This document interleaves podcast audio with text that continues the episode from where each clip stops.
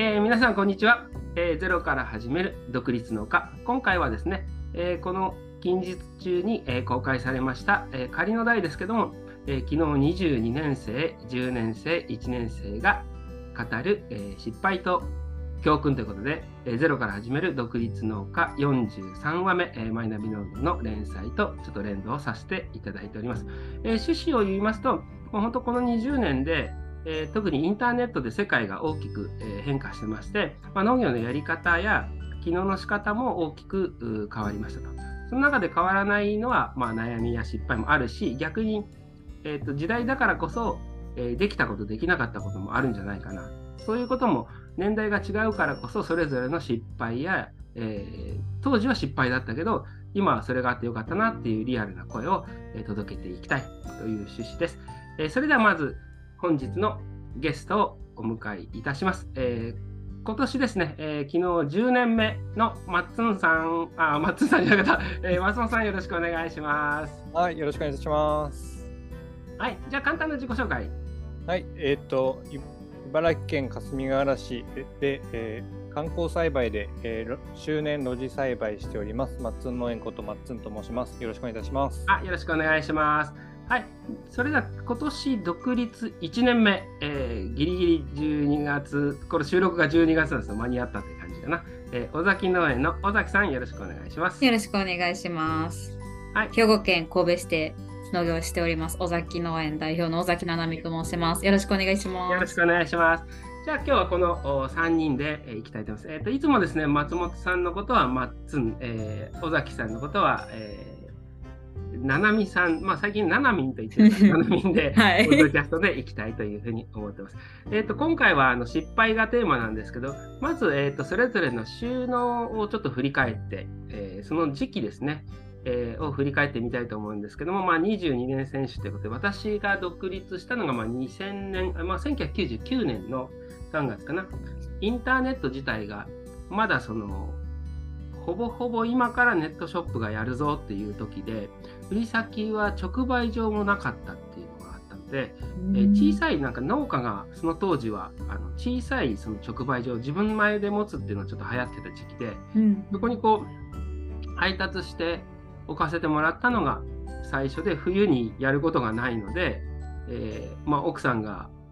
仕事に行ってる間に、えーパソコンをホームページビルダーを触りながらちゃかちゃかやってネットをやってたっていうだから最初の1年目って本当にこうもしホームページとか作ってなかったらなんか何もやることなくてずっと落ち込んでただろうなっていうようなそんな状況から、えー、スタートしてどっちかっていうと足で稼ぐっていうことからやってきたかなと思います。えっ、とマッツンは、えっと今のそのどんな面積とか、えー現現状はどんな感じで販売してるのかっていう含めた上で、えー、新規収納時に、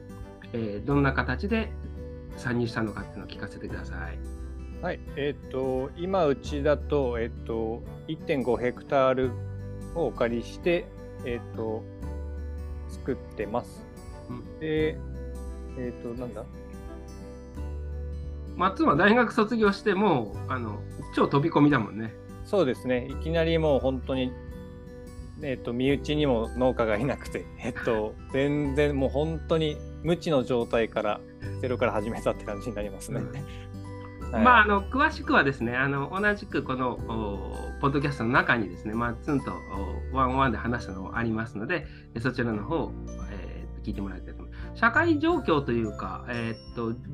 時代的にはどんな感じだった？そうですね、えっと、自分は2013年に、えっと、新規で独立あと始めた会社設立したんですけど、うん、ちょうどが震災本当に2年後か。2年後ぐらいだったんで、うん、結構やっぱ茨城ということで結構その風評被害じゃないですけど、うん、ちょうどまだ残ってる状態で自分は開始して、で時代的にはえっとですね、やっぱり農協とか市場出しメインがよりもその直売所だったりネット販売が結構始まりかけてた時だでしたね。ちょうどまだ産直 EC とかはないけども、ね、EC はないけど個人のホームページはもうバンバンやってるそうですね。これが尊敬まあ結構尊敬してた先輩とかも結構そこら辺でも自分でホームページで直で売るようにな,、うん、なってましたね。直売所がじゃあ当たり前にあった時代だよね、もうね。そうですね、もう直売所、またテレビとかでも農業特集みたいになると、直売所で月何十万売り上げてますとか、そういうのが結構もうテレビでやって、やり始めたぐらいでしたね、ちょうど。うん特に茨城県はそういう意味じゃ、直売所も多そうな感じはするよね。そうですね、地域にやっぱり5、2個、まあ、農協さん経由の直売所なり、何だ、その市市でやってる、運営してる直売所とか、まあ、あとは道の駅とかも結構でき始めたぐらいの時期だったんで、うん、そういう意味だと結構直販って感じのシステムが結構作り上が作り上げてきたのかなって感じですかね。でもまあ1年目はねなんかこう直売所の登録ができずに。そうです、全くのゼロからスタートしたってことでいうともう失敗談1年目の失敗談っていうともう作柄というか栽培にもう全振りになっちゃうの、はい、それともなんかこうもっとこうしときゃよかったなって今今思うとである？そうですね。まあ一番の失敗はもう本当ゼロからで何作っていいのかも分かんないしその作ってる作物もどう出来上がるのかも分かんない状態から入ってしまったんで、うん、まあ、そういうとこはもう全然全く、ね、いきなり始めちゃったんで難しかったところでありますし、うん、まあそれとやっぱ同時にその営業先見つけるの、まあ、作ったとしてもやっぱ売れないと意味がないんで、うん、それがやっぱり1年目全然無知すぎてどういうふうに営業かけたの方がいいのかも分かんなかったんで、うんうんうん、ここが一番難しかったまあ失敗したところですかね。ねまあ、ただ松の話聞いてるとやっぱり勢い最近聞くのは勢いと、あの、ね、あまり考えすぎていいと、周りも全部ほら、無理無理っていう話になるから、はい、考えれば考えるほど、あれだから、ある意味こう動き出してから考えるっていうのは、新規収納する時にいいのかなって、最近なんかね、いろんな人の話聞いてて、あの、まあ、結局走った方が勝ちかなっていう、何のアドバイスも出てないんだけど、思う時あるね。結構やっぱその勢いって大切というかやっぱり売りたいんですみたいなこう気持ちがあれば結構営業とかかけてもあこいつ本気なんだなって思ってくれたりもするんでそういうとこだとやっぱり結構勢いも必要なのかなとは思いますよね。ね。やっぱり根拠のない自信も必要だったね、はい、はい。うん、じゃあ、えっ、ー、と、ナナミンの方に行きます。ナナミンは、えっ、ー、と、でも、えっ、ー、と、今年が独立1年目ということで、結構この中では一番まとまったいうか、あの5年間、えっ、ー、と、えー、丸々4年間研修、ね、丸々4年間研修して、で、そのうち独立か。すごいね、そこも。そうですね。まあ、前職が、そういう、まあ、農業系だった土壌分析とかもあったから、うん、そこら辺はこう、かなり慎重にやったのか、それともやっぱり元が独立したいって思いがあったからこそまずそこの、えーと、研修先というか行ったと思うんですけど、うん、その研修時代なんかこう失敗というか何かあります？研修時代ですか、研修時代、うん、あいっぱいしてますよ。あのトラクターとか乗る作業も多いんで、うん、まあトラクターも一通りエラー出したり壊したりを、してますしまあ、軽トラはめるとかのね、あの、普通のことはしてます。皆さんがきっとやったであろう。いや俺も研修時代脱輪王の異名を取るぐらい そうなんですあのほうれん草の上を12345って数えよってガタンって落ちるとか 田んぼにねちょっとなんかあのえ横の田んぼの雑草が急になくなってると思って見てたら自分のタンポリ語り落とすとかいろいろしてますそうね研修は今の立場になるとあのそうね受ける側も本当にこう心が広いなと思うよね。思いますね。あのなんやろ別にその雑に扱ってるわけじゃないんですけどやっぱトラクター乗る時間とかもうち親方農家は結構広く作業受託をしてるんで、もうめちゃくちゃ長いんですよ。その1年間の中で乗る時間が。ってなるとやっぱトラクター自体もどっか調子悪くなってきたりとか経年劣化でダメになるとか、まああるんで本当に一通り経験しましたね。の時はもう時代的には5年前、えー、5年前。もう今のようなネット環境スマホが当たり前に、うん、当たり前。スマホで仕事するからスマホをあのかけ放題できるようにしとけみたいな感じでしたね。あ逆に。はいもう自分らの頃はあの田んぼの場所を覚えるのが大変で、うんうん、あの別の人の田んぼの隅を買ってたりとかして怒られる、いやありますよ、うん、あとその携帯も持ってる持ってないぐらいの時だったんで、うん、あのひどいのになるとその研修先で研修行った子があの忘れられてて暗くなっても迎えに来てもらえないの今 そういう意味じゃあれだね。ちなみに研修先は、えっと、ネットで探したりよりも、それ、今の時代でも、やっぱりネットもあるけど、口コミの方が大きかったそうですね。研修先、最終的にその雇用まで行った研修先は、まあ、前職のお客さんの紹介で行ってたんですけど、まあもちろんこういうとこあるよっていうのを言われて紹介するような前にネットでホームホームページあるので、ホームページで一通り見たりとか、ネットでいろんな記事とかもあるじゃないですか。その農家さんの特集記事とかも一通り見て、まあ、面接行って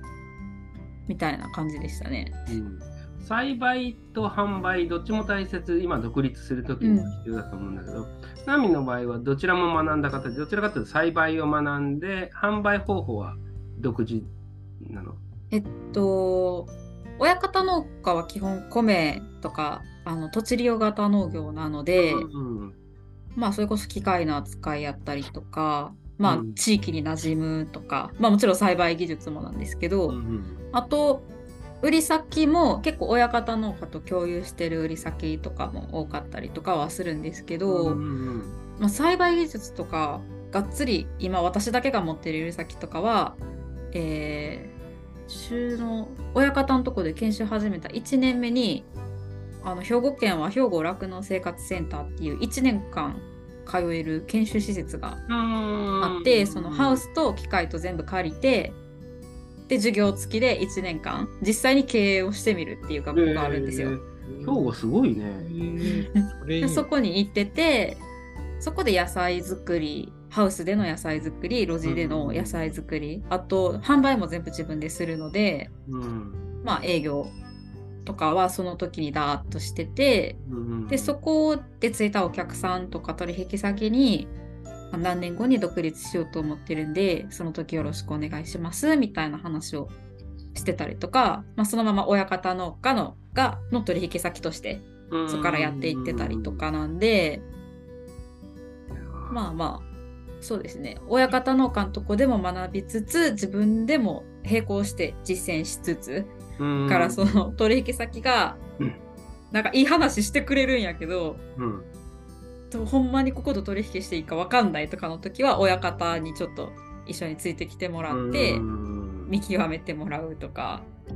してました。だいぶサポートしてもらってましたね。親方の存在はそういう意味じゃ本当大きいね、めちゃくちゃ大きいですね。今も頼りっぱなしなんで。うんいやどうよ、まっつぁん。いや、めちゃくちゃ、めちゃくちゃいいスタートにするというか、ううちからしたら羨ましいですよね。結構あの、私、石橋をもう叩き割るくらい叩くタイプなんで。それでも、その、ななみんとして独立は決めたのは、えっと、思ったより1年早めに独立した形だったっけね。そうですね、本当は5年間研修して、6年目で独立しようと思ってたんですけど、うんまあ、助成金の切れ目みたいなのもあったんですけどどっちかっていうと、うんその研修してる中で、うん、まあ、農業に対していろんなことを知っていくじゃないですか。いろんなこう、うん、まあ、視点も変わってくるし、の中で、まあ、したいことが増えてきたみたいな感じです。親方のところで学びたいところ部分よりも、うんうん、自分が独立して自分の主導自分が主導権を持ってチャレンジしたいことがかなり増えて来たというか膨らんできたんで、まあ、1年早く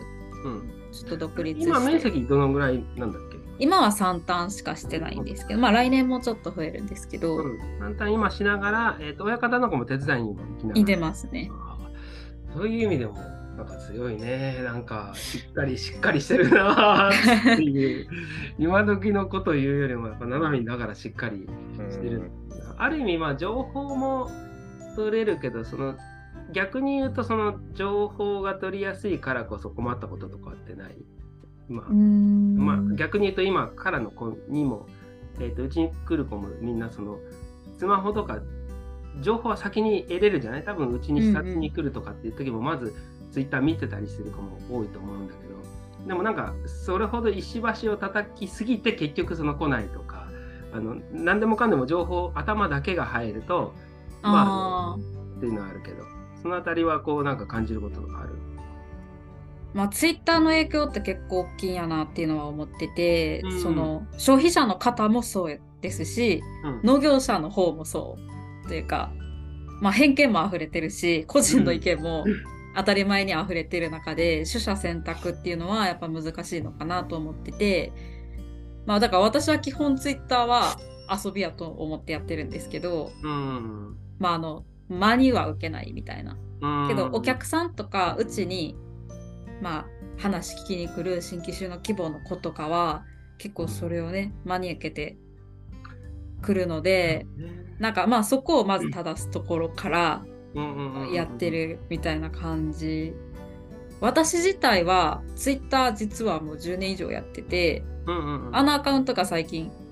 去年去年作ったアカウントなだけでその前からずっとやってたんで、ある程度その情報のまあ、ネットの泳ぎ方じゃないけどああ分かるんですけど、そういう意味じゃマッツンも学生時代からやってて最近になったからこそその農業赤農業系みたいに変えたけど前は普通に使ってたっていうのは、はい、そうですね。からそうね。ちょっと最後はねそこら辺が今だからこそのうちもいっぱい失敗もしてるのでじゃあ一番簡単に失敗一番簡単に失敗っていう言い方すも変だけど今までで、えーと、自然災害が一番まず販売か自然災害栽培っていうとうちもまあやっぱりそういう意味で太平洋側羨ましいって一概には言えないけども思うのがこう雪でうち今までハウスが合計4棟潰して1棟が風で飛んできて、えー、この間はまあ水害があったかな。そういう意味で言うと、あの、やっぱ自然、失敗っていうかもう受け入れるしかないけども、あの、それが一番こうメインで残るかな。もちろん栽培方法として、えー、失敗もあったけど、やっぱりこの雪で潰れた時っていうのはもうどうしようもなかったけど、本当最後はこう何より自分が大切って逃げてよかったなと思ってあのあのもうこうハウスがこうギギって言ってる時に中に入っちゃいけないって言われてるんだけどなんかこう焦っちゃってなんかこう下から支えなきゃとか思ってで支え棒を探しに出た瞬間にハウスがぐちゃっと潰れて、まあ、いたらやばかったなっていうのはあったので、まあ、そういう意味で言うとやっぱり失敗っていうよりも命に関わる問題で言うと本当に風が強くて外がどんなに荒れててもやっぱ出ちゃダメだなっていうのはあるかな。うんマッツンのところは、えっと、例えば栽培での今までの失敗とか、えー、自然災害って何かありました？思い出というか残る自然災害だとうちだとやっぱ台風が一番大きくて、うん、やっぱなんだろう関東でそこまで台風強いなんだろう農家さんとかノウハウがまだなんだろう、うん、90とかに比べると弱いんで、うん、あんまり教えてくれる人いないんですよね、そこら辺で。やっぱり台風対策としてこうした方がいいよっていうのがなくて、自分も全然分かんなかったんで、うん、1年目の本当に秋とかインゲンやってる最中に台風来て、いきなりもう1年目から全滅したりとかがあったんで、やっぱそこら辺は自然災害で一番思い出に残ってるって言ったらそこですかね。台風で全滅っていうのはまあ結構ありましたね。うんそれが一回あったら次の年からはなんか対策みたいなのそうですねだからその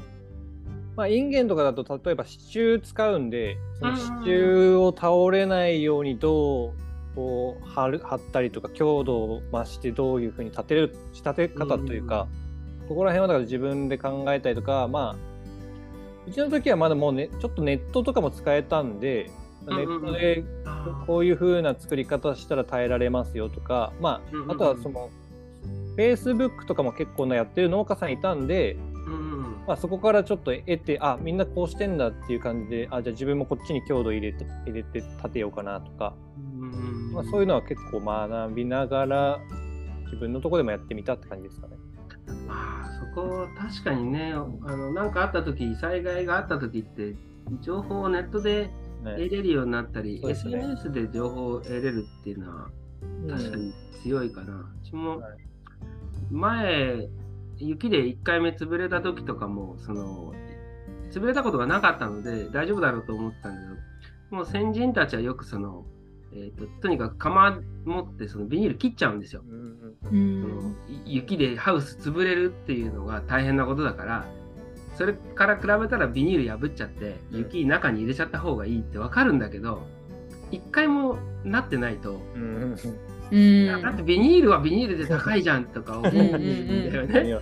それでギリギリまで粘って潰しちゃうとやっぱりうん。十万飛んだ時に、うわちゃんと先人のこと言うと言うこと聞いとけばよかったっていうけどその時って情報がこう直だからこそリアルなんだけど逆に画像とかもないし思い出で語られるから、うん、農家の一つのあのいいいい意味というかあのそうじゃないと農家が続けられないと思うんだけどあの終わなんか災害があった瞬間ってさうわーって思うんだけどなんか終わっ終わると武勇伝にしちゃうみたいな感じで。なんかなんか20年経つと武勇伝になるからいやあの時潰れちゃってさとか言われるとそんな軽いもんだったんだいざ潰れると うわこの鉄骨作業を全部外さなきゃって言ってもう一回やるともう支柱がガンガン立てるし。もうちょっとでもいけたらもう自分でビニールガバガバやるけど、まあ、失敗しないと分かんないっていうのはあるよね。ななみんの方はあの栽培のところ今のところはそんなに大きい失敗はないかな。そうですね。まだ1作目なんで栽培とか気候ではまだ今のところって感じですかね。それもまあ少量多品目もやってるっていうのもあるのかな、うん、あそうですね。やっぱたまに発芽しないとかもあるんですけど、うん、したらそれはそれでまたすぐ別のやつ植えるみたいな感じではやってるんで巻き直ししたりとかも。そのね3ターン全部同じ作物ではないので。うん、うん、そうねそこら辺はやっぱり強いかな。販売先は自分の足で探したのがほとんどか。販売先は私の場合はまあその親方からもらってるところもありますけど、うん、結構イベント出店を本当にずっとしてたので、その親方の名前借りて、うん、名前借りてというか親方のもの売りながらでも自分でその研修とか研修施設で作った野菜売ったりとかもしてたし、まあ、そういう売り子的なことも結構してたので、そういうところでやっぱね、声かけてもらったりとかのところ。研修時代にもどんどんじゃあ出てたんだね。ただまあコロナ禍にぶち当たってるので、うん、コロナ禍の時が結構きつかったですかね。常連さんが一回離れちゃうとか。うん。うん。うん、そうですね。コロナ禍しんどかったですね。どっちかっていうと。うん。飲食店さんの取引が多いので、もろに食らいましたね。そうそうね、ある意味じゃちょっとコロナの方かね。うん、もう一つそうね、うん、自分で言うと栽培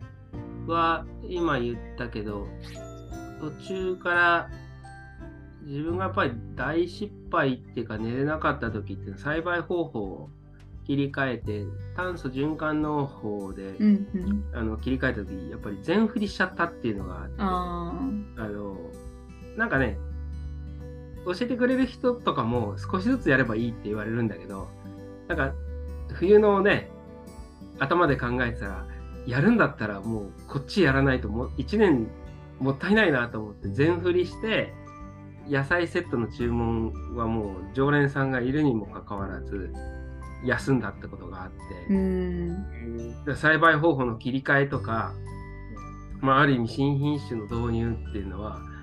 少しずつ変えていかなきゃいけないと思うけど農家の頭としてはやるんだったらもうそっち側になったらこうガッといくっていうのは、うん、やっぱあるかなっていう。そういう意味で言うとマッツンの方はあのどちらかって売り先探してからあの販売っていうのも言ったりあと機械の導入もそういう意味ではそのネギが売れると分かるからっていう風な感じで、はい、まあ、シャクトリムシみたいな形でそれが自分も少量多品目の強さでありリスク分散だと思ってるんだけどあの松の中で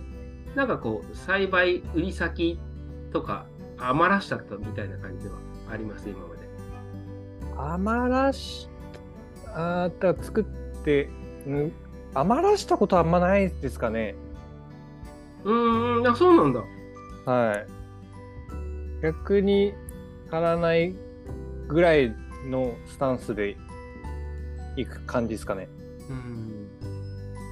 はい、まあ、その方が精神的楽だよね。そうですね。やってて、の方がいいですかね。余っちゃうとどうしようかなっていつもな、まあ、その時はでもうちやっぱその、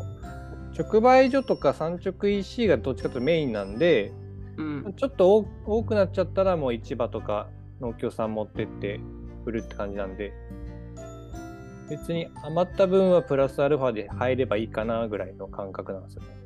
この野菜合わなかったなってないああ、でも、でも正直一番最初、ネギ一番嫌いでした。マジで今、今ネギが。今メインですけど、うん、初めて2、3年目までネギは、あの、なんだろ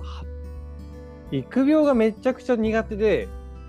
ネギの育苗は何回失敗したか分かんないぐらい失敗してますね。目出しに失敗するの？目出しに失敗してました。なんか温度管理とかやっぱ水やりの管理とかも全然分かんなかったんで、うん、なんかやっぱひょろひょろってなったりとかその発芽しなかったりとか、うん、植えるまでに至らないネギがいっぱいありましたね。うん。それはどういうふうに解消ししたの？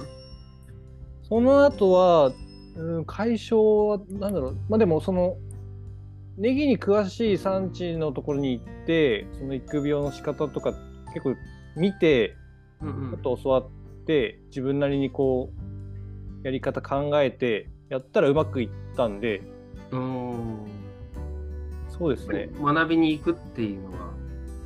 そうですね。たまたまその隣の農協さんがネギ部会が結構大きくてそこにたまたま知り合いのつてでこう来てみたらって言われて行けてでそこでなんかベテランのネギ農家さんとかいたんでそこでちょっと話聞きながらとか、まあ、先輩の影響が大きかったですね。そういう意味じゃ農家ってなんだろうねあの優しさというか、うん、ある意味普通の業界だったら、うん、企業秘密みたいなこともそうですね。なんか教えるみたいなそのただ懐に入る前まではすごくガードが高くて、あのな何してたみたいな感じだけどこう知り合いの紹介とか、うん、懐入った瞬間の、いやそこまで教えてくれんでもっていうぐらいな教えてくれる加減っていうのはすごいよね、うん、そこはだから普通のある意味入り込むとかネットワークの強さだね。うんそうっすね。あとはまあいいす今は種っていうかどのぐらいまいてるどんぐらい種というか、まあ、ネギ時代ですか？ネギ時代だと今でも全部で4単部ぐらいなんで。4単部は全部ないからあそうだね。そうですね。種からも、はい、巻いて自分で植えてって感じですね。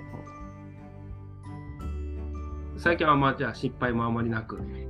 いや、まだ まだまだ失敗は、でもやっぱ甘いなっていうところいっぱいあるんで、もっとうまくいけばもっと収量取れますし、もっといいネギできるのかなっていうのはまあ常々思いますね。ああ、まだ発展途上と自分でも思ったけど、ね、まあなんとか食べるぐらい。そうですね。先輩のあれが大きかったね。大きいですね、やっぱそこら辺は。インゲンはなんかすごい調子いいみたいで、結構独学でやってる方ですね。インゲンはそうですね、独学が強いですね。でも、でも正直多分一番失敗作物作作物は多分インゲンなんですよ実際。まあ、さっき言った台風でやられたのもありますし、うん、インゲンって結構土の影響土壌の影響とか受けやすいんで病気にもなりやすいですし、うん、まあ変な話線虫とかの被害でも一発で、うん、なんだろう1週間後にいきなり全滅とかもあったんですよ1回。線虫の被害で。なんでそういう経験も結構あって自分なりにすごい研究したんで、うんうん、今となって一番のなんだろう自分の中では自信ある作物なんですけど、うん、でもその分やっぱ失敗の数が多かったですかね。あでもさっきのネギの話といいインゲンの話といいどっちかというと最初苦手っていうか、うん、そこでほっとかないからこそあれなん、うん、インゲンはじゃあ最初はそのネットで調べたりそれともさっきのネギみたいにあのえっと知り合いから聞いたりとか。一応インゲンは一番最初にもう農協さんでもう部会であったんで、うんうん、一応なんだ地域には何人か、えっと、ずっと作ってる方がいたんで一応部会長のとことか行ってちょっとこう見させてもらったりとかいろいろそうしながらあとは自分に合った仕立て方とかもあったんで、うん、ここら辺は自分なりに考えながら、まあ、土作りから何が合うのかとか研究しながら今に至ったって感じですかね。リアルと情報のネットの掛け算が今できる時代かなと思ってて、うん、うん、も漬物もそうだけどあのおふくろさんがいたからこそまずやり始めることはできたけど、今新商品開発する時とかってやっぱりあのこういうのがあるかなっていうのをやれると思ってるからこそネットで取るのとあの漠然としてネットで情報を取るって全く意味が違ってくるかなと思ってて。リアルでその先輩がいるからあのここの延長線上って言ってネットで調べる分には強くなるなという感じがするんだけど、はい、こんな感じだね。そうですね。あとブロッコリーとかそのあたりはもう大体どちらかって言ったらメインが今インゲンとネギか。ゲンネギ、まあ、あとはナスかナスがメインで、うん、ブロッコリーとかでちょこちょこやってるって感じですかね。ああじゃあ、ななみんの方は、えっと、今、まあ、キャベ農家さん、親方が米とキャベツもメインだったっけね。そうですね、今はずっと親方のとこはキャベツ、ブロッコリーの収穫ですね。うん、ななみん自体は、えっと、まあ、少量多品目で、まあ、飲食で変わり野菜も結構。そうですね。うん、話したけど、変わり野菜ならではのこう苦労というか失敗みたいななんか成功がわからないような気も。そうなんですよ。なんか正直あのエシャロットとかも作ってって言われて作るんですけど、うん。うん、全く他で作ってる人もいないし、うん、なんでどのタイミングで収穫なのかをなんかあのネットの家庭菜園の ページ見て撮ってみるとかもありますし、そのまあ飲食で受注でやってるんでうん、サイズも結構ちっちゃめが欲しいとか、うん、大きいのが欲しいとか結構あって、うん、まあその辺が難しいっちゃ難しいだからそのサイズにいつなるか分かんないんですよ。かんない分かんない。その今日種まいて、うんうん、いつその言われてる大きいサイズになるかは分かんないじゃないですか。うんうん、だから、まあ、そこがちょっとぼやぼやっとしちゃうというか。うんうんうんみたいな感じで手探りではやってるんですけど、まあ、その取引先がどっちかっていうと理解があるので、まあまあ最初やしできるとこから始めようよみたいな感じなんで、取引先に助けられている感じですね。まああとはもう本当好奇心が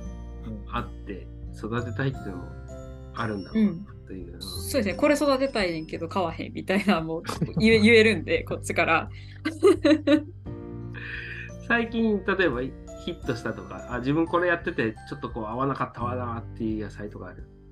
合わないのは、うん、私あの豆類が無理です。マッツンの前で言うのもあれなんですけど。豆類いつもいろいろあるけどどどの系の豆、えっとね、そら豆とかはずっといけるんですけど、うん、スナップエンドとか、インゲンささげとか結構注文は来るんですけど、うんうん、もうだんだんつるが分かんなくなってきて、はいはい、だんだん収穫が後手後手に回っていってみたいな感じになっちゃうのであんま個人的にああいう細かい作業は得意じゃないというか、うんうんうん、してるんですけど、うん、まあやめたいなと思いながらしてます。面白い。ああも計画的なんだけどなんか大雑把なところがあったり。あ結構大雑把ですね。まあ、うちどっちかってなんで私のその大雑把な部分を埋めるスタッフさんを入れてあそういう人たちでやってもらう。スタッフに補って性格上の大雑把さ加減をあの補ってる。あいいねそれそうですね。結構細かい作業とかずっと同じ作業をするのが得意な人もあいるいる、うん、いるんで、うん、もうそういう人にお任せ。オクラとかももうお任せみたいな ちょっと。あまあ、もちろんいない日は私取るんで、まあ、23日に1回は私が取ってるんで、まあ、目は入れてるし、私も作業するんですけど、うん、お任せれるところは任せていって、うん、まあ今年作って楽しいなと思ってたのは、まあ、やっぱキュウリとかミニトマトの火砕類をちょっとまあ科学的に水こうやったらどうなるんやろみたいなしながらするのが楽しかったんでそれは去年。去年今年かまあだいぶやってたけど。実験とか好奇心があるんだろうね。そっちが好きなんだろうね。やしそうあの今しか多分できないんですよ。あのこれがしっかりお客さんがついてしっかりこう一定量をずっと出さないとダメってなるとそのさっき源さんも言ってましたけどいきなり農法も変えれないしあの新品種とかも挑戦できないので、まあ、今年はちょっと結構多めにいろいろな品種巻いてみたりとかあの畑によって同じ作物植えてどう変わるかみたいなのをまあ、調べてる年なんでそれこそさっきマッツンが言ってたように植えてすぐ線虫にやられるとかもありました。わおみたいな。消えたね品種の選定は大きいけど一回成功したやつってなかなか変えれなくなるよね注文が入ったり安定供給しなきゃいけないとそうですねやっぱりミニトマトが今年思ったよりお客さんがついちゃったミニトマト農家じゃないんですけど、うん、直売所限定で出してたんですけどそれでもだいぶお客さんがついちゃってやめるにやめれないみたいな。まあありがたいことだけどね。ありがたいですけどね。またやっぱプレッシャーもすごいですね。いやそうね。えー、多分あのプレッシャーが足りないっていうのはある意味未来のあの喜びでもあるからあの、ね、売れないよりはいいんだけどこの農家ならでのプレッシャーどこからどこまでっていうのはあるかな。うちの場合はさっきのその確かに自分はあんまりあの野菜セットだからいる量って大体決まってるので、うん、そんなにいっぱい取ると新鮮じゃなくなるのもあるからそこら辺で品種で救われてるところがあってあの大仏大きいフランスの仏にあの、うん、えー、インゲンあインゲンでえっとエンドウってあってあの、うん、大鞘エンドウなんですけど、うん、それは実際は本来はそのあの鞘ごと食べる絹鞘の一種なんだけど大きいのであの取り損なうと今度はそのグリーンピースみたいな豆が取れるので、うん、取り損なったらグリーンピースにすればいいわみたいな感じのものとかやってるかな。だから編集はね、最近やっぱ固定、今の話聞いてる確かに自分も固定しちゃってきてるなっていう気はするかな。松とか品種はもうほぼほぼここ最近変えてない？いや、えっ、ー、と、めちゃくちゃ変えてます、うちは。おネギとかも何しまあ、固定してるものは固定しますし、やっぱ種類が毎年増えるんで、うん、試し試しに何個か入れたりとかしてますね。まあ、インゲンは完全にもう1個だけなんですけど、他の作物だったら結構、だブロッコリーとかも毎年違う品種入れてますね。あ、マジで？はい。うん、まだだから試行錯誤で本当に自分で合ってるブロッコリーの品種ってどれなんだろうなって本当探してるって感じですねまだ。そうだよね。ベジフル大百科でブロッコリーの話聞いたらあ、はいはい、こんなに品種があるんだと思ったけど、はい、めちゃくちゃあるんでで本当に有名なところの品種だとしても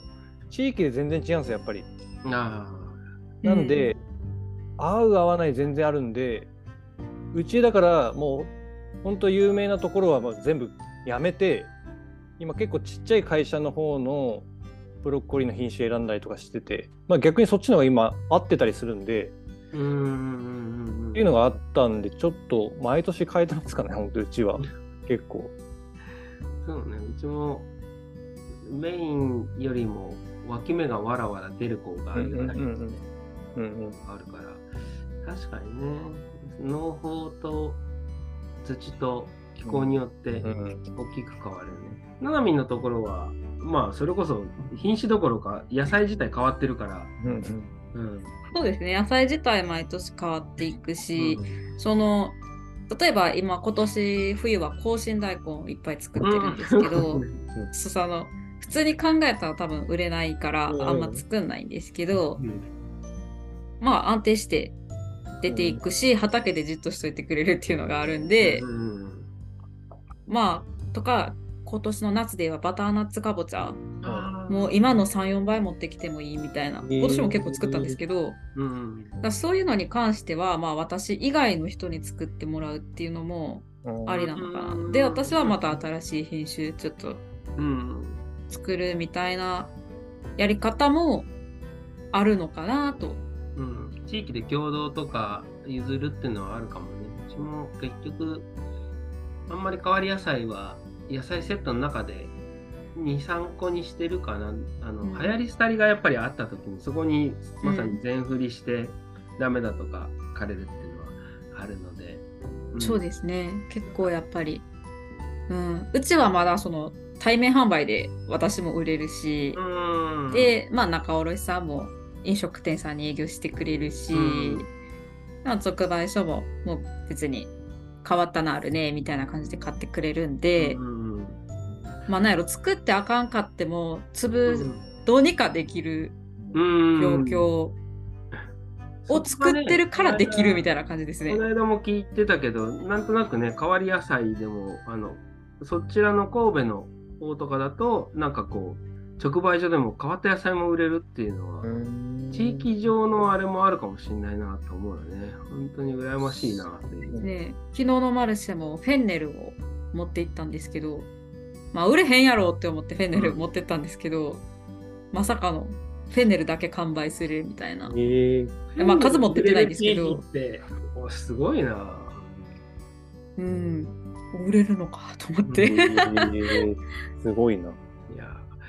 いやなかなかあんまり失敗話も聞けないとこですが、いいことなんだけどね。えっと、じゃあ、今までで言うと、その販売とか、お客さんのクレームとかって、直売、自分たちは直売も結構してるので、あると、うちの時はやっぱりネットが走りの頃っていうのは、あの、どっちが良かったのかなって思うんだよね。その当時は、掲示板みたいのがあって、あの個人が掲示板持って書いてくれてたりする。だからレビューみたいのがないので、その点では、やり取りが、クレームが来ても個人とのやり取りっていうのがあったんですけど、お客さんとのクレームのやり取りっていうのはどういうふうにしてます？マッツンの方はなんかこう、今まで思い出にあるクレームとその処理。うーん、大きいクレーム自体はまだないですけど、うんまあ、間にその直売所、売り口だったら直売所なり、まあ、三宿さんだったら元の会社があるんで、そこが間に入ってくれてるんで、うん、まあ、そこと通して、まあ、お客さんと接するっていう感じなんですけど、うん、まあ、変なお客さんまだいないからそこまで大きいクレームはないんで、まあ、こっちが誠心誠意ちゃんとあの対応すれば逆にリピ,、まあ、リピターさんになってくれる確率とかもあるじゃないですか、その逆にクレーマー。関心を持ってくれるってことですね。はい、なんで、そこはだからもう大切にちゃんとこっちとしては対応して、うん、あのやややるようにはしてますかね。うん、さっき言ったんだっけ？小さいやつだけどネギが切れてたっていう。最初から。そうですね。あれはちょっとびっくりしましたね完全にこっちとしては商品名もねカットネギって書いてあるから当たり前なんですけどカカットされましたカットされてるネギが届きましたって言われたんでさすがにちょっとん？ってなったんですけど、うん、一応だから俺としては、まあ、ちょっと説明書いてありますっていうのを伝えつつ、一応こっちだなんだろう分かりづらかった部分もあるんでもうちょい分かりやすく表記するように心がけますっていう一応書いて対応しましたね今回は。初期の頃は品質えー、っとまあこの辺り本当難しいとこなんですが、まあ、加工っていうのもあるし野菜もあるけどこれってほら出す出さないの範疇があるね、うんうん、これはやっぱりプロとして出しちゃダメだなとか、うんうんうん、でもこういやなんとかなるかなとかっていうその判断基準っていうのは松のとこですよね。あ判断基準はでもなんだろう自分が消費者になった時にこれは許せるか許せないかが一番強いかなと思うんで、まあ自分の中でちょっと微妙な時はだからまあ親とか知り合いとかにこれもし売ってたらどう思うみたいな感じで聞いて別にこれはもし B 品としてちゃんと書いてあって出してれば別に全然いけんじゃないっていう意見あったら全然自分も出しますし一応そこはだからそうですね消費者になって考えるっていうのは常に持ってますかね。ああそこら辺は柔軟だね。はい。販売先とかとトラブルとかって今まではトラトラブルっていうか、うん。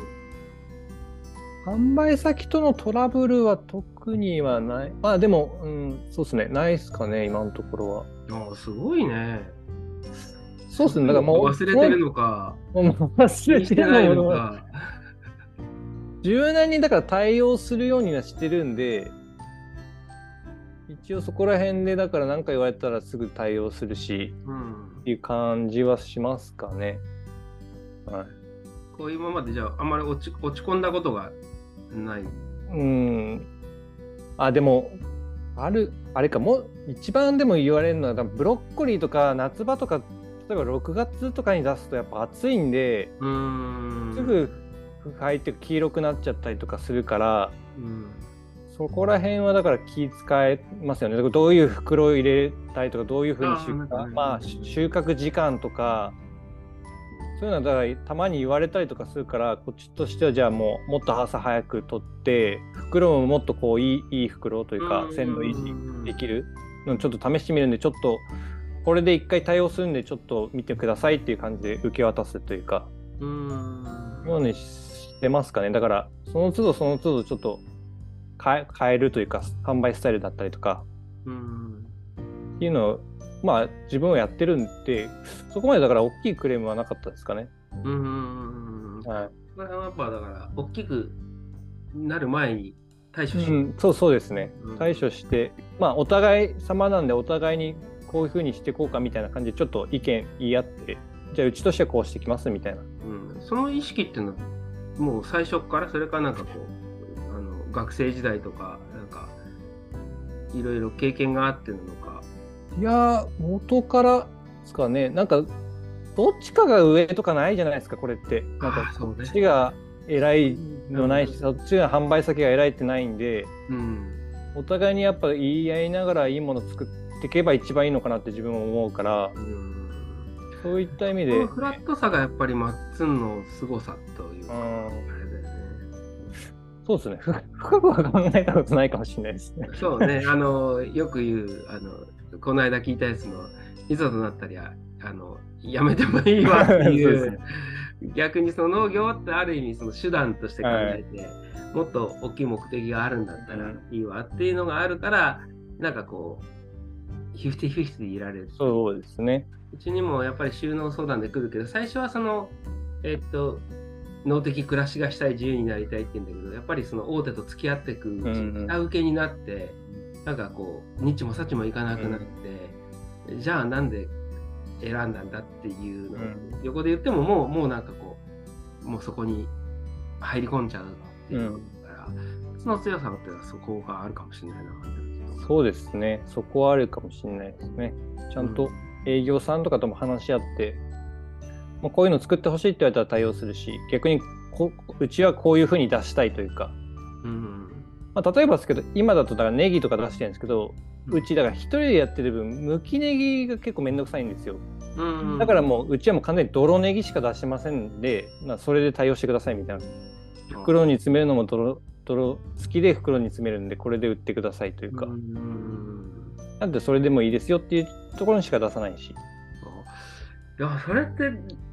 特性、マッツンの特性なのか、時代なのかって。うん、でも時代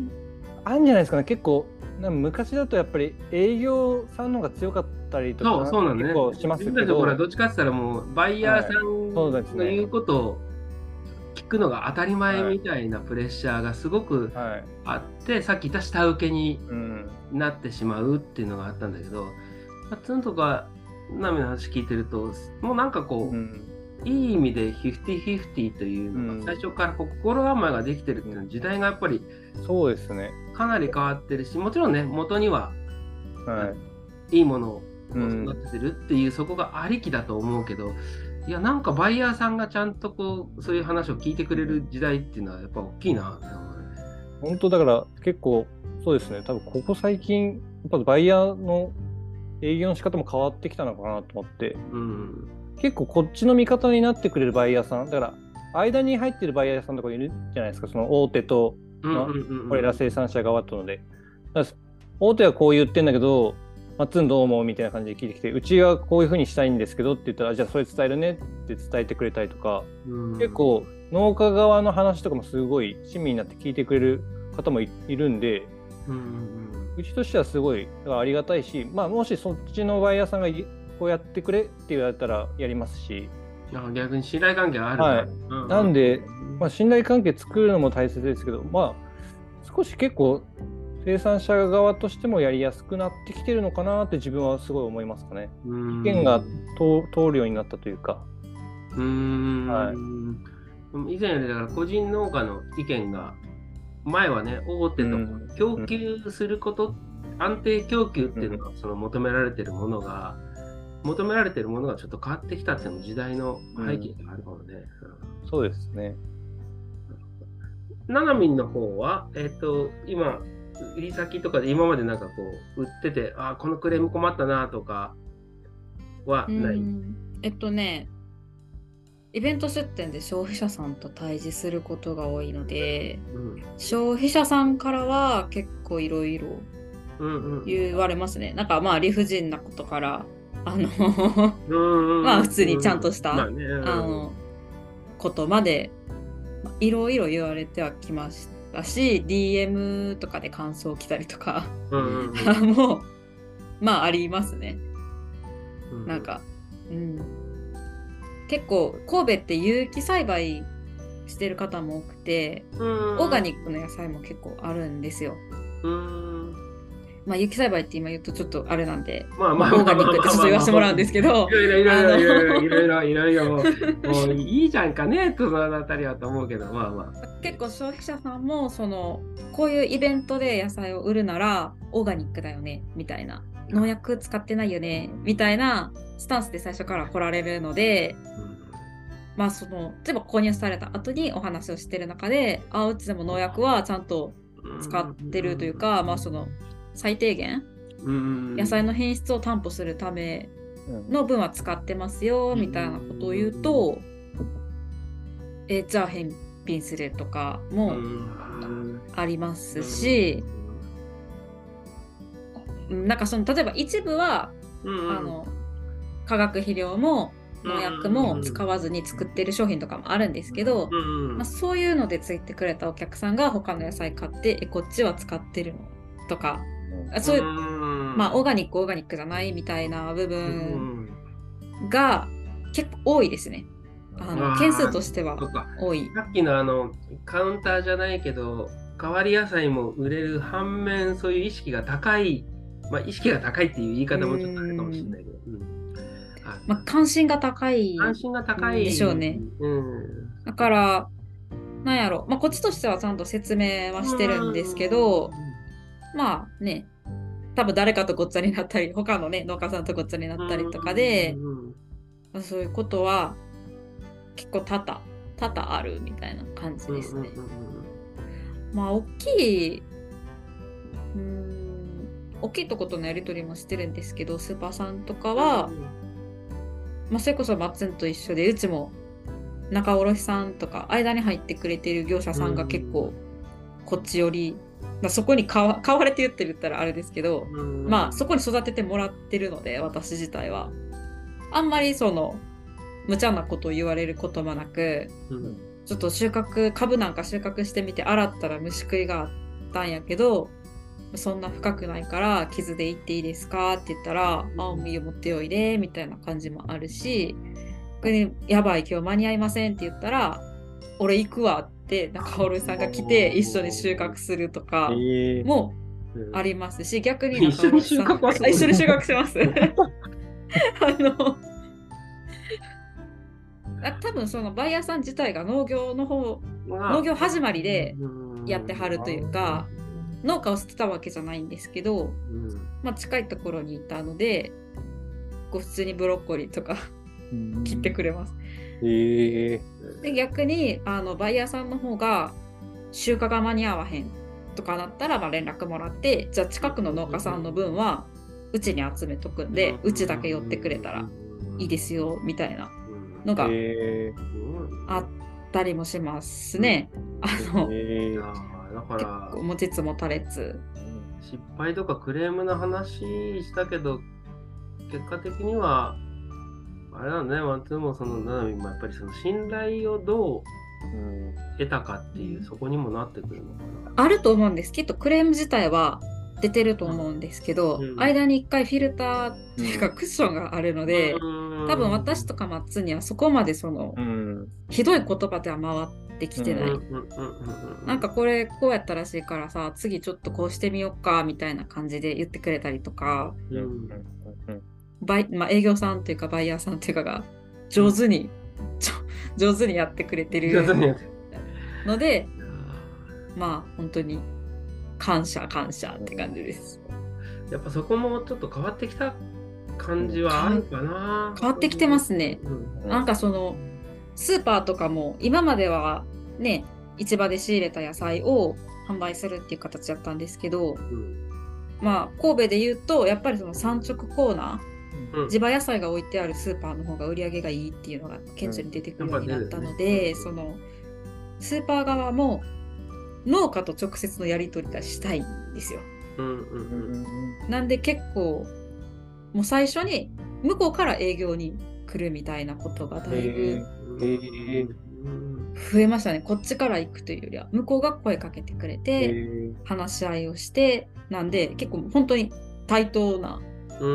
感じで。いやそこはやっぱり変わった感じもするよな、変わったと思います。この5年、私が農業に関わり始めて5年目で、の中でもだいぶ変わってきたなと思います。まあ、その柔軟性とし、まあ、もちろんね、まあ、ツントスのナナミの信頼を得るための、そのもちろん正直に開示したりとか、お話しするっていうのがあった上だろうけどもね。と、お客さんとやっぱり、お客さんも随分また直接つながれるようになっていい意味と悪い意味でのあの変わってるところもあるかなっていう、うん、一時期みたいな形でうちももう求める人はあの他のとこ紹介するしっていうのとあのフィフティフィフティっていうのはやっぱりそこないとなかなか直接販売とかやり続けていけないような気はするよね。どっかでその、えー、うちはここまでですっていうのがあって、はい、他行ってくださいじゃないと、あのお客さんごめんなさいっていうレベルじゃないと思うし、うん、あのうちにただだいぶ今の話聞いて変わったなと思ったのはまさにうちにも電話10年以上もう前だけどねかかってきてもう開口一番に「出資消毒してないでしょうね」って言われて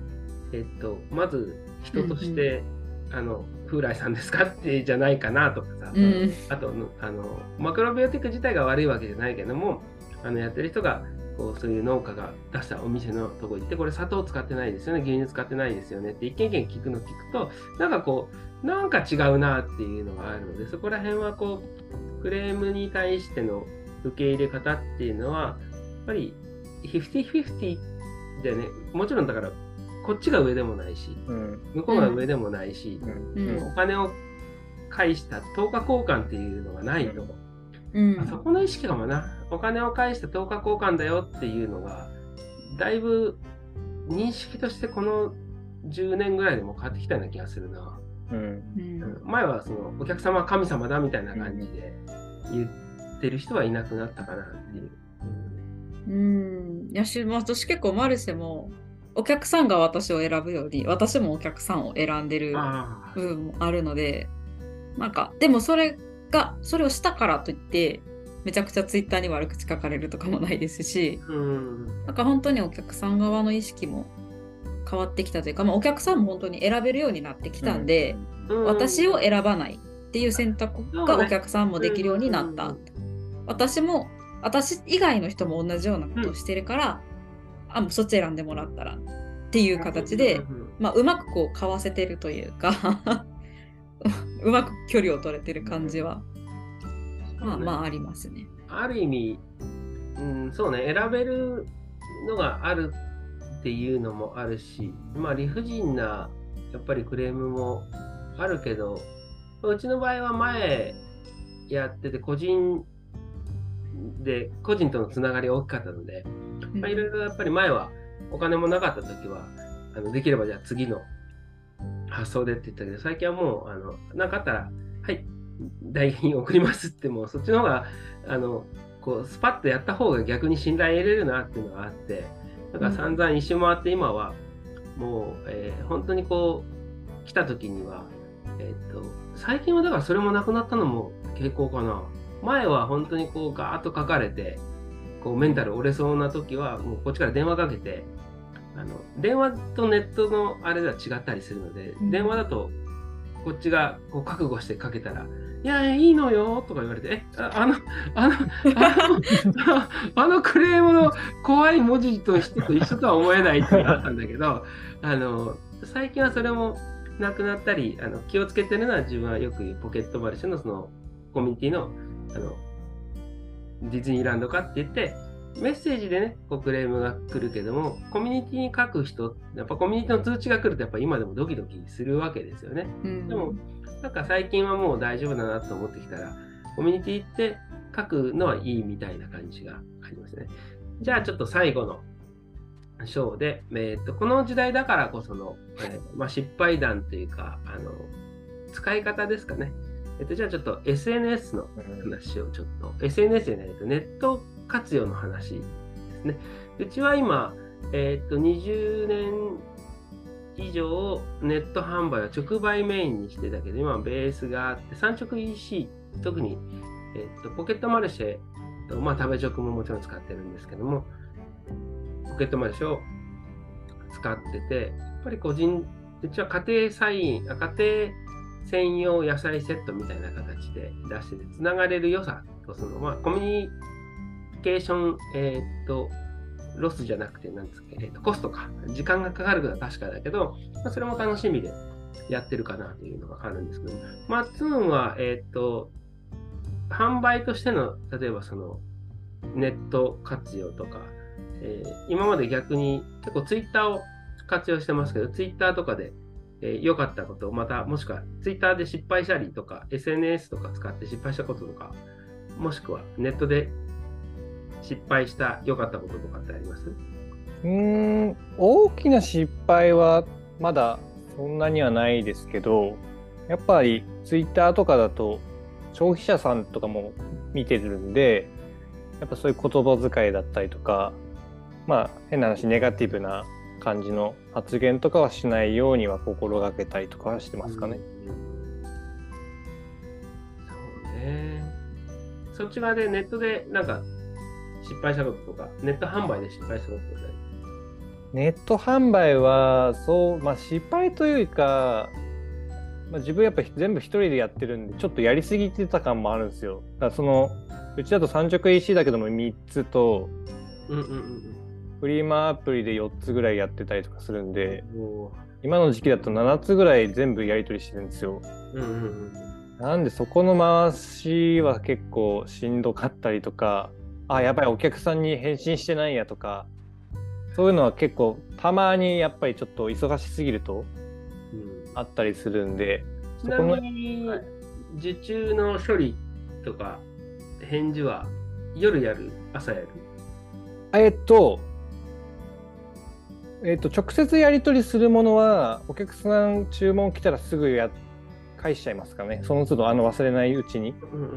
で逆になんかその返信早い方がお客さん的にもなんか安心感じゃないけどあるとは思うんでなるべく気づいたらもうすぐ返すようにはしてますかね。なんで決め決めて夜返さなきゃっていうのは自分はやってないです。はい。うちはね、本当に最初期の頃は、だか注文もらえること自体がありがたいのと、やっぱ不安があったから、もう朝注文来たやつは下手したら夜出してたりし、あのその日に出したりしたけど、今はもうさっき言ったヒフティフじゃないけど、無理だなと思ったんで、まあ、朝、とにかく朝に全部処理してっていう感じで、夜は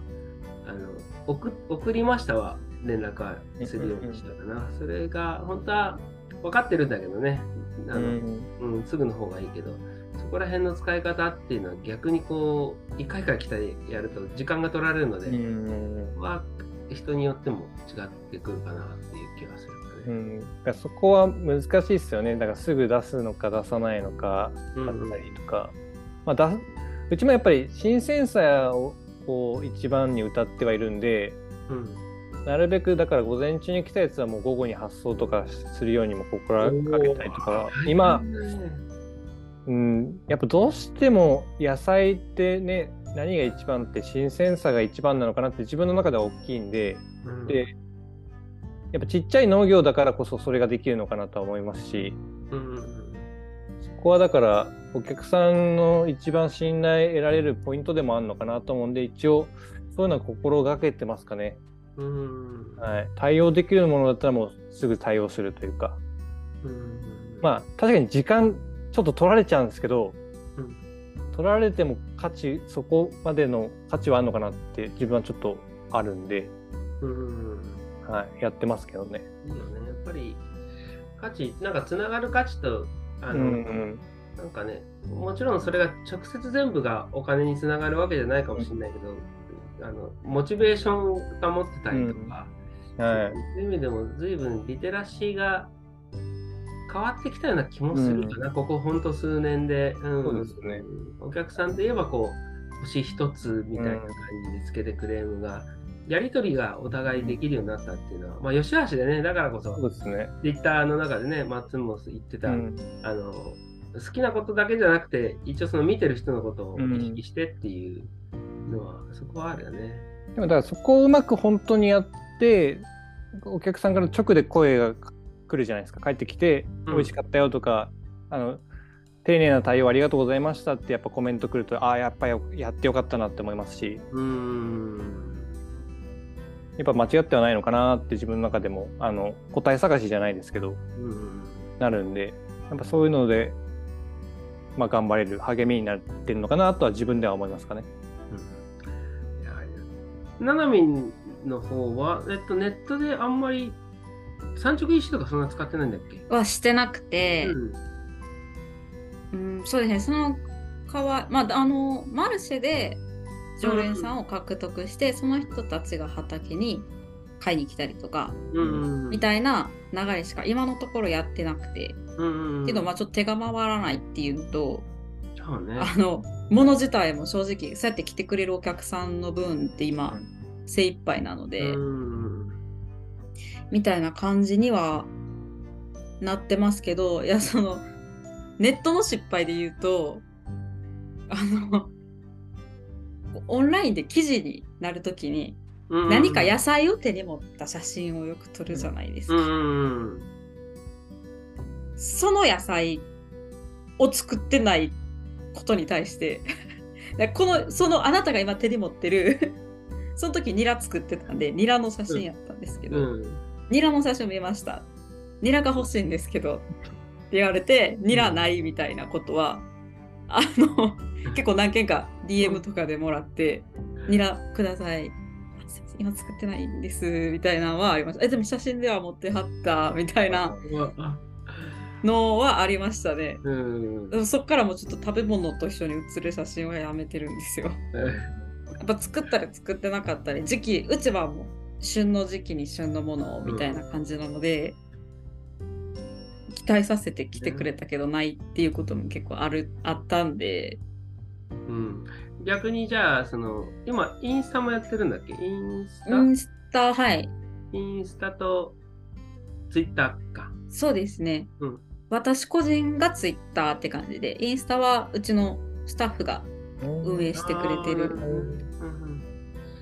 そこからじゃあ直売とかマーケットにつながることもあるかなそうですね、マルシェのイベントのお知らせとかをしてて、うん、あとはその飲食店さんとのコラボしますよとかを出してる感じですね。だ本当に手の届く範囲の私に興味を持ってくれてる人で、とりあえず今は精一杯なので、そういう人たちにだけ届くようにって感じにしてます。それでちょうど足り足りるか足りひんかみたいな。ター、そうね、ツイッターの中でも本当になんか相変わらず変な小競り合いがあったりするけど、まああんまりね、自分もその渦中に巻き込まれたことがあったりしたんで、なんかクラブハウスの。うん最近はその、あんまり距離は置きながら、悪いことは言わない、もうしょうがないじゃんねって立場があるからっていうのはあるけど、なんかもう少しその、ツイッターももっと平和になればいいなっていう気はするかな。あんまりなんかこう、もうしょうがねえじゃんっていう気も。うん、マイノリティ同士が戦わなくていいかなっていうのと、そうですね、ちゃんとした情報はやっぱり引っかかるところはあるよなんか SOS とか見てると、うんうん、いやーってそれはよくやるなとかって思っちゃうところもあるけどね。うん、あのでも逆にツイッターって、うん、まあそういう人間性が見れるというかインスタはどっちかっていうと皆さん商売のためにしてはるんで、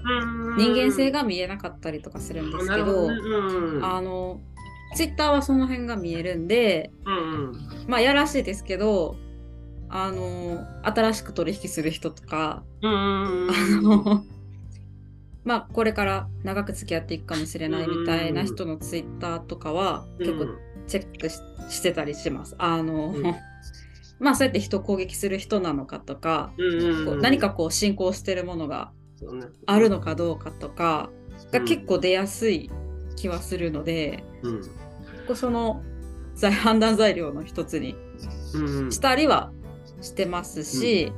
うん、うちスタッフはツイッターで募集してるんですけど、うん、その人たちも結局何を見て応募してくれたかっていうと、うん、まあ、私ネガティブツイートもポジティブツイートもまあなんかちょっと物申すけもするんですけど、まあ全部をトータルで見てあ尾崎さんがいいなみたいな、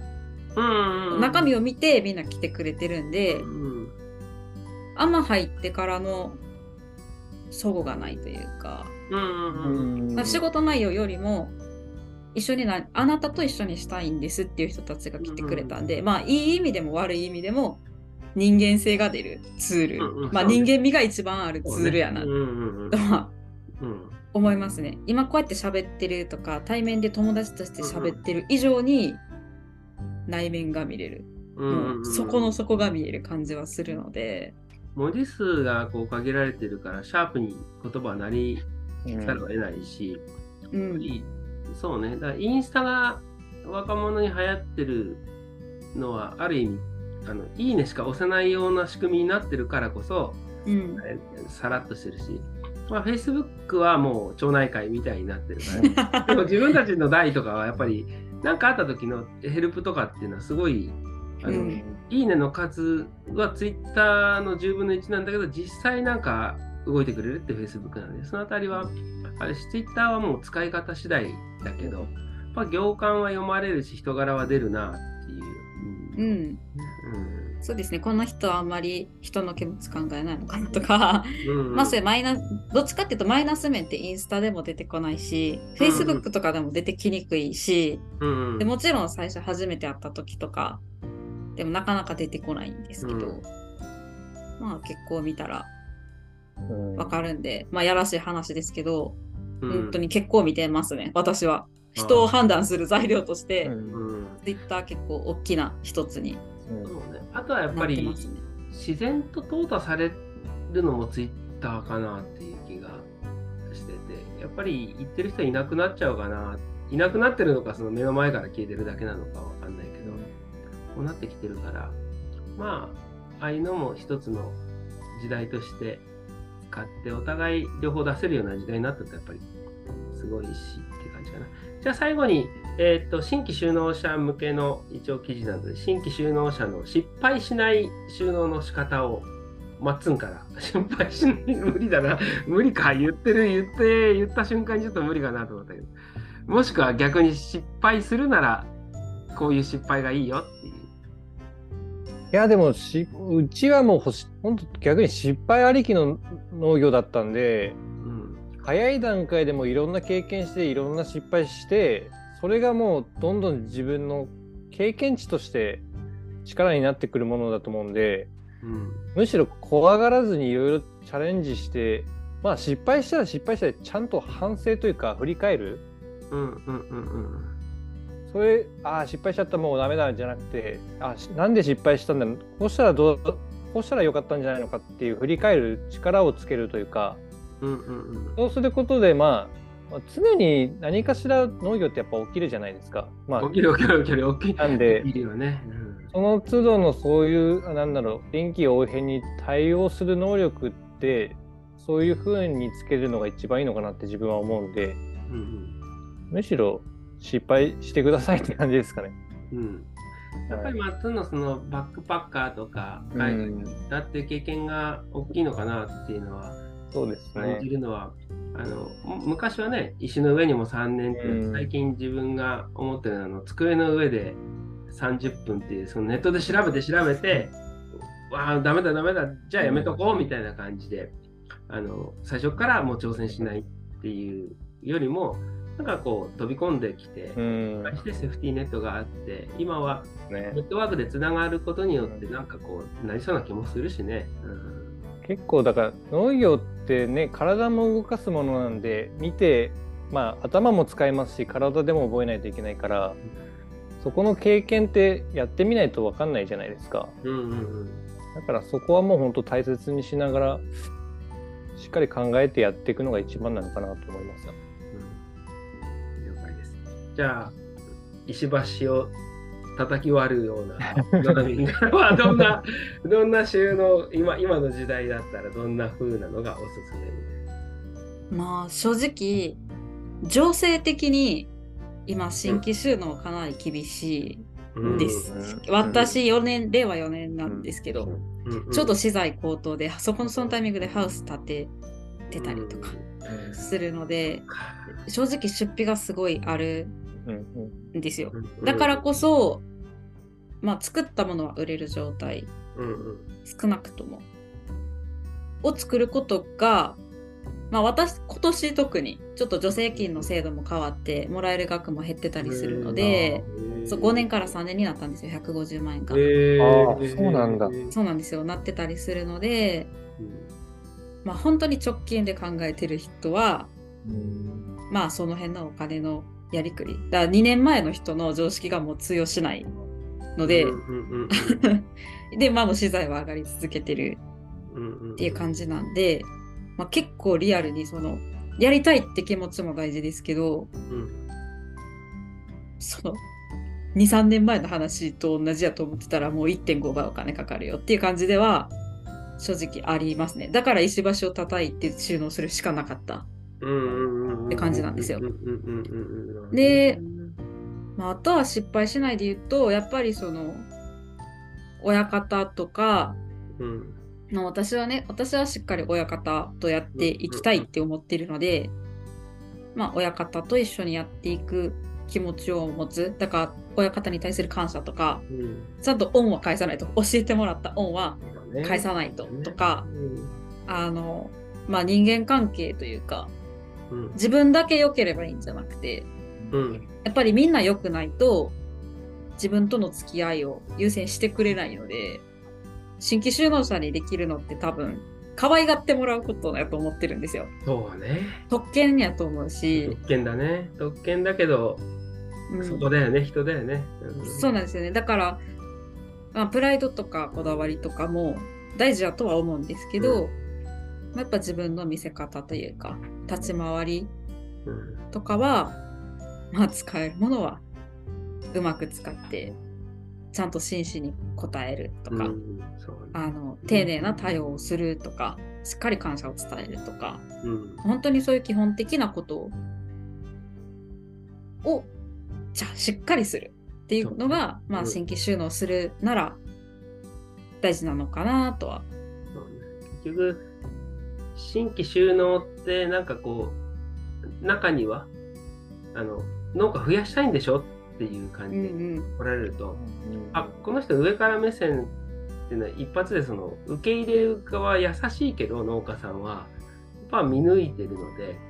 そこら辺はやっぱりまずは人としてだよねっていうのはやっぱり思いますね。そうですね。もう本当に人として、うん、で農村の人たちは結構そのその子がじゃあめちゃくちゃ農業ができるかどうかとかよりも、うん、いい子かどうかみたいな判断基準あるじゃないですか。で一人がいい子やでって言い出したらみんなも「もういい子やな」って言うし 一人が「あいつあかんかったで」って言ったら「うん、あかんな」ってなる世界なんで、うん、まあ、そういうところに飛び込むと思うとやっぱりまあ自分をどう見せていくかっていうのをしっかり考えるとやっていきやすいかなとは思います。いやありがとうございます。えー、っと、まあ、最後ね、PR の方聞きたいですけど、まあ、あの、それぞれ、あの、ツイッターと、あの、ポッドキャストの方はリンクにも貼らせていただきますので、でもね、せっかく今回の代でって22年、10年、1年で時代も変わり、あれなので、また3人でね、新規収納、同じ思いとして、あの新規収納者応援したいっていう気持ちはね、あるので、なんかこう、コラボして、あのできればいいなというふうに思いますし、やっぱりなんだかんだで、全ての大元は人間性っていうとちょっと大げさだけど、あのネットワーク、ネットワークがあれば、なんかあった時に救いにもなるし、そのためには怖いかもしれないけど、ツイッターとかにもつながっていって、ネットワークをつなげて、でも自分自身、自分自分がっていうのだと絶対見抜かれるっていう、そこが結果的にはこれからの農家にすごく必要なことかなというふうに思いました。いやー、もっと失敗してほしかったけど、いいなあんまり失敗してなくてっていうのが正直な あのところですけども、またそこも含めて、あの、いろいろとつながっていきたいと思いますので、今後ともよろしくお願いします。どうもありがとうございました。ありがとうございました。ありがとうございました。